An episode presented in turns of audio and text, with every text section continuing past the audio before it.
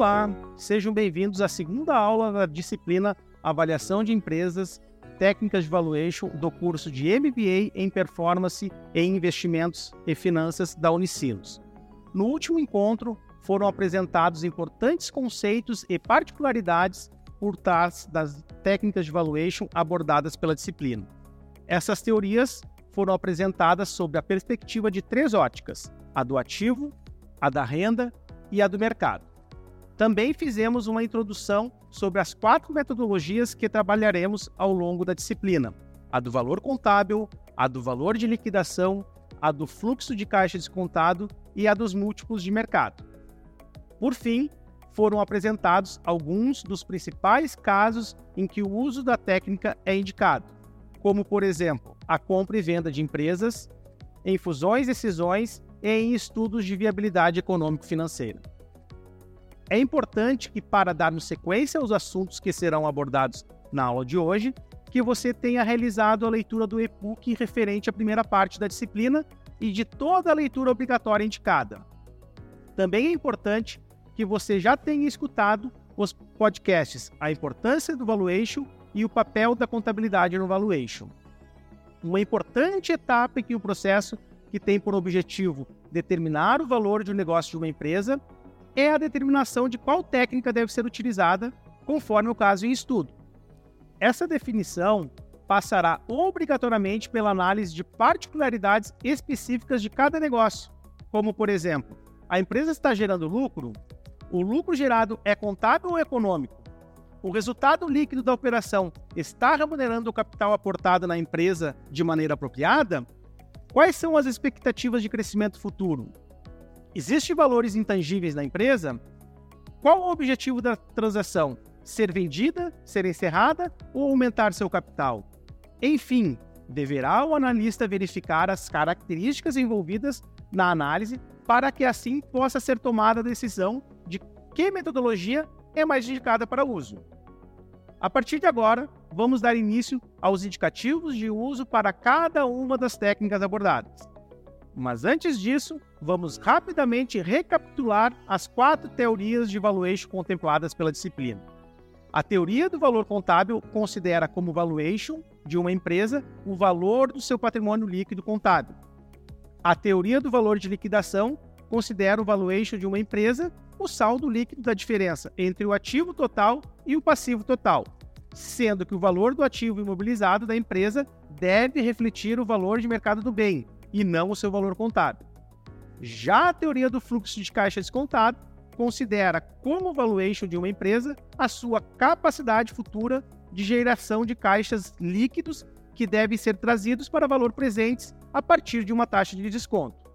Por fim, pela teoria dos múltiplos de mercado, o valuation de uma empresa é representado a partir de bases referenciais de negociações realizadas por outras empresas do mesmo segmento de atuação. Dito isso, vamos iniciar falando das situações em que a técnica do valor contábil deve ser utilizada. Começo aqui fazendo uma observação bastante expressiva. O ideal é que esta técnica nunca seja utilizada. Reafirmo categoricamente: procure evitar ao máximo a utilização dessa metodologia, pelo fato de que, em todos os aspectos, essa metodologia não reflete minimamente importantes condicionantes que devem ser consideradas na avaliação de uma empresa. Como forma de exemplificarmos, vamos supor que uma empresa esteja apresentando prejuízos constantes a sucessivos exercícios e que não haja perspectiva de inversão dessa tendência, mas que, entretanto, o valor do seu patrimônio líquido seja positivo. Por que eu não devo utilizar essa, esse valor como referência? A resposta para essa pergunta eu vou dar através de um exemplo. Vamos supor que uma empresa possua um valor lançado na sua contabilidade a título de valor imobilizado, ou seja, máquinas, veículos, imóveis, etc., no valor de 5 milhões.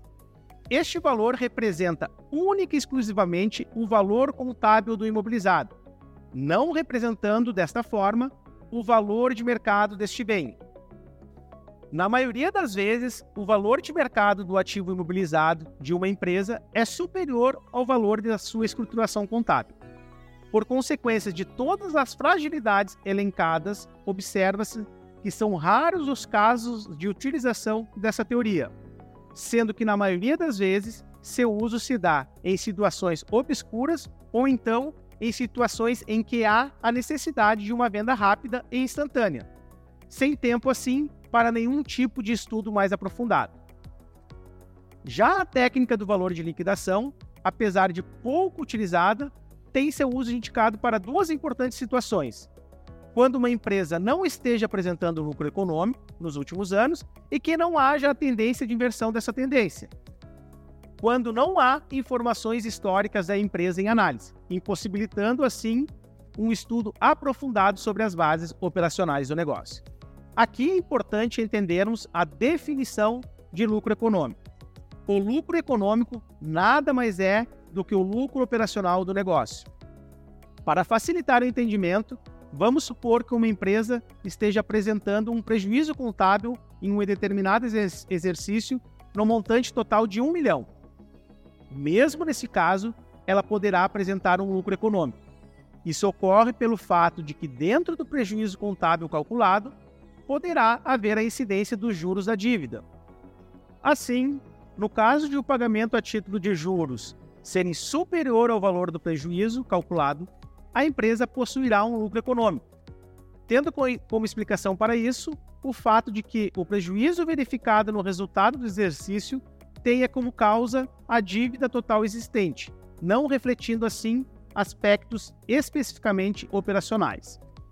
Voltamos agora ao exemplo de uma empresa que vem apresentando prejuízos constantes em sucessivos exercícios, e que não haja a perspectiva de inversão dessa tendência. Neste caso, não é possível aplicar uh, técnicas que busquem mensurar a intangibilidade do negócio. Poderá alguém dizer: ah, mas a marca dessa empresa é muito relevante e devemos efetuar uma análise específica que considere apenas o valor da marca. Na prática, não é bem assim.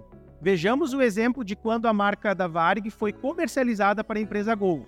Na época, era amplamente difundida a ideia de que a marca possuía valores estratosféricos de mercado. Entretanto, na prática, quando foi realizada a venda da companhia, o valor da marca foi praticamente nulo. O que realmente gerou valor para a transação foram os valiosos slots disponíveis nos principais aeroportos do Brasil e do mundo. Ou seja, se analisarmos por este lado, concluiremos que o fator gerador de valor para a transação foi a capacidade de geração de receita que esses slots tinham para o futuro comprador.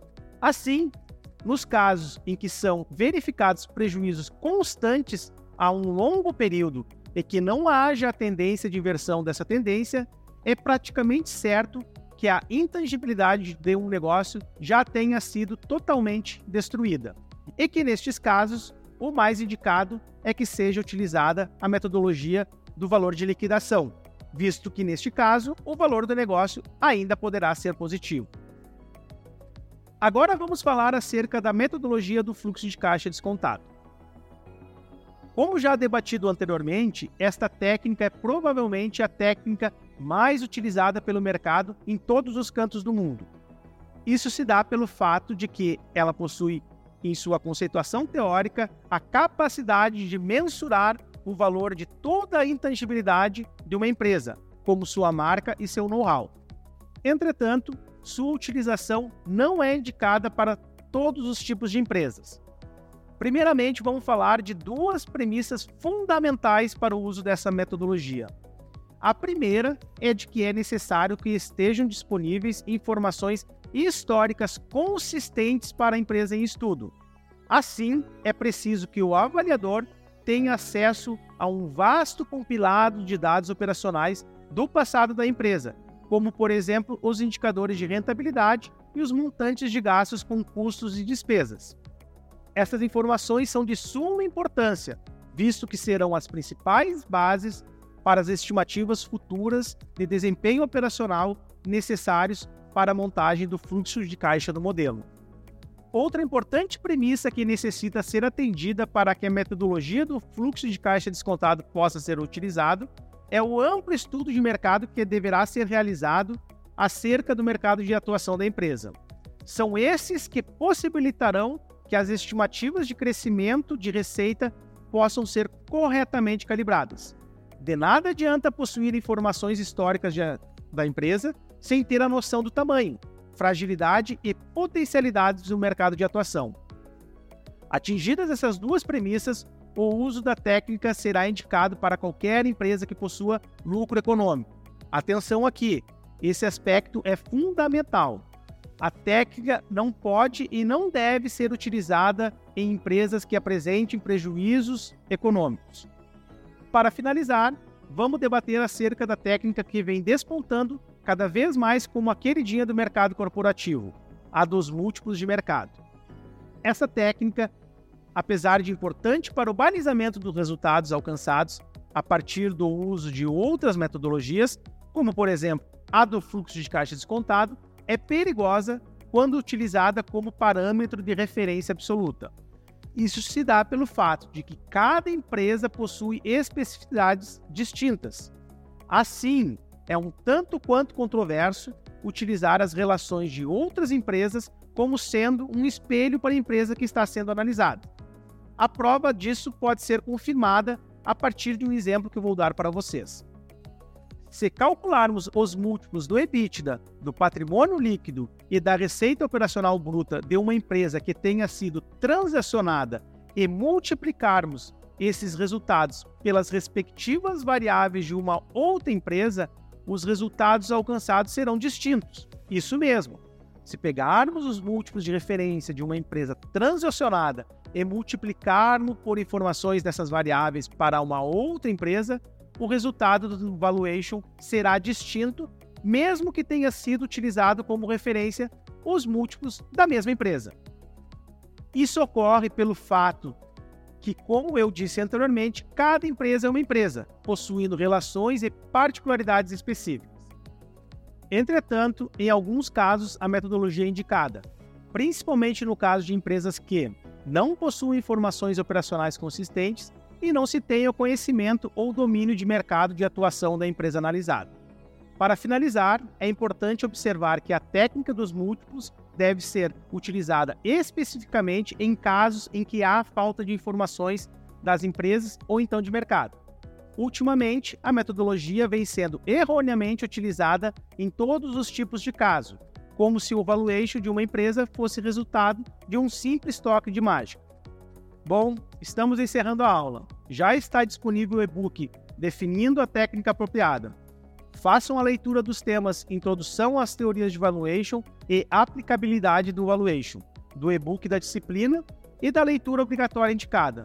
Também não esqueçam de ouvir os podcasts Escolhendo a Melhor Estratégia e Fluxo de Caixa Descontado versus Múltiplos de Mercado. Na próxima aula, mergulharemos na conceituação teórica das teorias abordadas pela disciplina.